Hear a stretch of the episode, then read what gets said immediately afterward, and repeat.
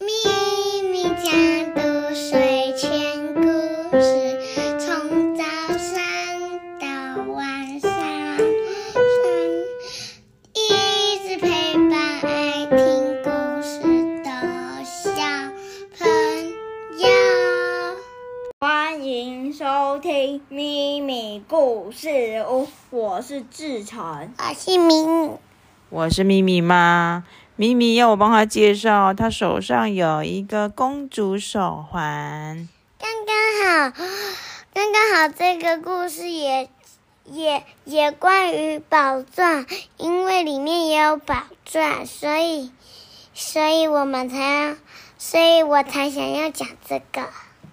对啊，咪咪要跟大家介绍，她也有手环。，今天我们要继续讲《雷斯玛雅少年侦探社钻石之谜》，文马丁·威德马克，图海伦娜·威利，译者谢慧欣老师，米奇巴克出版。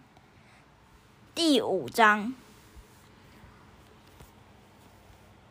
上一集我们讲到，玛雅是我演的，雷斯拿着望远镜去对面教堂，玛雅假装成清洁打扫人员，进到这个卡拉珠宝店里头。接下来发生什么事呢？珠宝店内，女店员西服正把珠宝拿给一位老先生看。雷斯看见他，先把亮晶晶的项链放在衬着红绒布的托盘上，然后再拿给客人。老先生虽然看着珠宝，但是他好像对女店员更有兴趣的样子。玛雅则是站在西服的身后，慢吞吞地擦着窗户。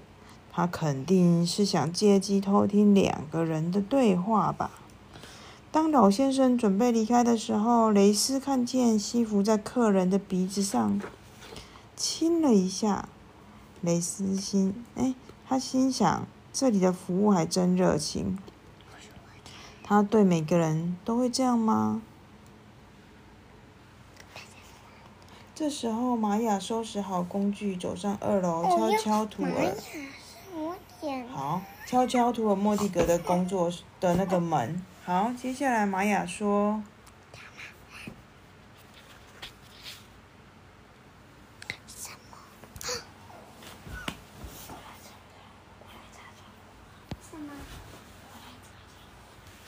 我来擦窗户了。图尔一听到声音，立刻把某样东西收进抽屉。很显然，他并不想让玛雅看见，或许是感受到玛雅紧迫盯人的目光，他气急败坏地咆哮着。不要不要像傻瓜一直你一样一直盯着我，赶快做事。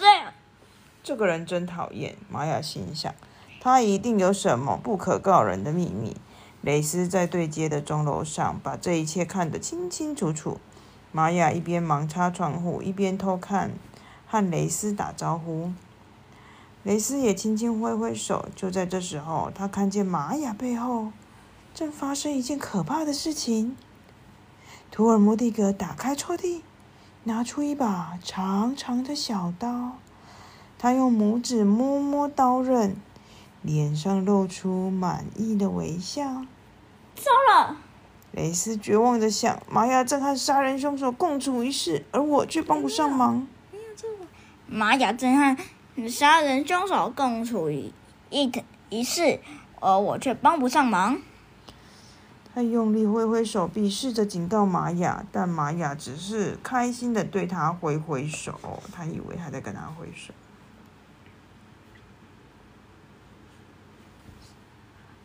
什么？刷哦，玛雅唰一声的立刻转身，原来图尔正在用拆信刀开信。我擦完了。我拆完了玛雅说，但图尔却始终闷不吭声。玛雅离开后，听见工作室里传出抽屉被打开的声音。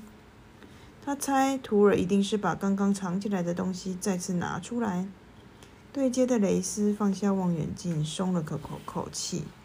侦探这个工作可是真要命啊，可真要命啊！然后他听见楼上有人的声音，原来是教堂管理人上楼来。你看到红嘴鹤了吗？管理员好奇的问他。还没，还没。不过，鸟类学家必须耐心等候，因为在这个季节本来就很难见红嘴鹤。如果，如果你写，你如如果你真的写了一篇文章的话，你可以注明是我让你上钟楼的吗？管理人问他。当然。雷斯一口就答应了。我叫史，我叫罗曼史文森。森林的森，有三个木字的森。管理员很努力的告诉雷斯自己的名字。这时候，雷斯又拿起望远镜，教堂管理人只好又悄悄的下楼了。哦，这一张比较短。但雷斯好像收集到了一点点的线索，接下来会发生什么事呢？我们后面的故事会继续跟大家说哦。今天就讲到这里了，大家拜拜。